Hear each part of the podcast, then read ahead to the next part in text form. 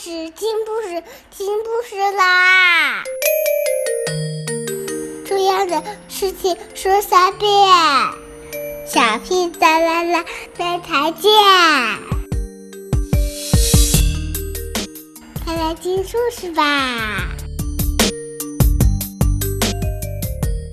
Hello everyone, today we'll continue to read Paddington. Chapter 2 A Spot of Decorating.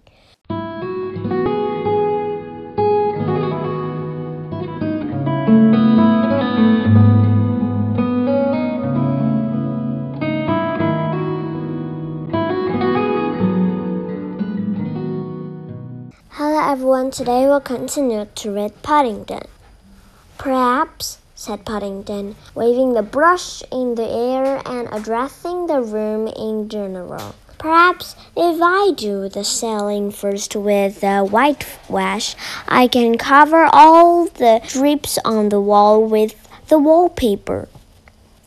But when Paddington started work on the whitewashing, he found it was almost as hard as painting. Even by standing on tiptoe at the very top of the steps, he had a job to reach the ceiling. The bucket of whitewash was much too heavy for him to lift so that he had to come down the steps every time in order to dip the brush in. And when he carried the brush again, the whitewash ran down his paw and made his fur all matted.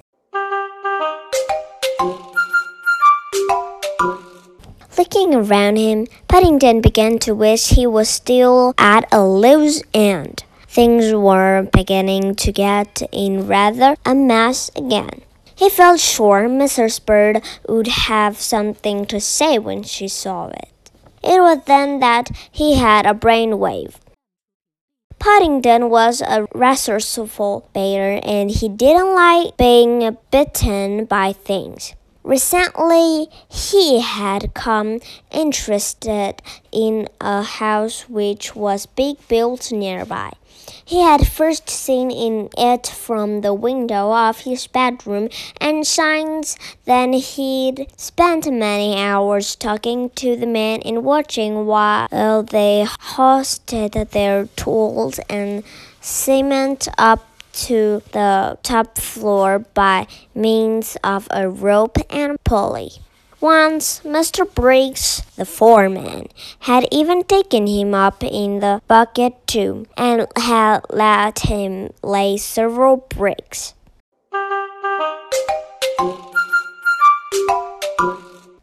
The Brown's house was an old one, and in the middle of the ceiling there was a large hook where a big lamp had once hung. Not only that, but in one corner of the room there was a chin coil in rope as well. Paddington set to work quickly. First, he tied one end of the rope to the handle of the bucket. Then he climbed up the steps and passed the other end through the hook in the ceiling. But even so, when he had climbed down again, it still took him a long time to put the bucket anywhere. Near the top of the steps, it was full to the brim with white was and very heavy, so that he had to stop every few seconds and tie the other end of the top to the steps for safety. It was when he undid the rope from the last time that things started to go wrong. As Paddington closed his eyes and leaned back for the final put, the suddenly felt, to his surprise, as if he was floating on air. It was a most strange feeling. He reached out one foot and waved it around. There was definitely nothing there. He opened one eye and then nearly let go of the rope in astonishment. as he saw the bucket of whitewash going past him on its way down. Suddenly, everything seemed to happen at once. Before he could even reach out a paw of shout for help. His head hit the ceiling, and there was a clang as the bucket hit the floor.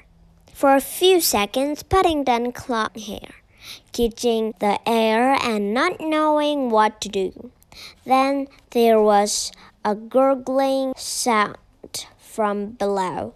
Looking down, he saw to his horror that all the whitewash was running out of the bag, bucket. He felt the rope begin to move again as the bucket go lighter, and then it shot past him again as he descended to land with a bump in the middle of a sea of whitewash. Okay, today we'll just read in here. Good night. Have a good dream. Bye.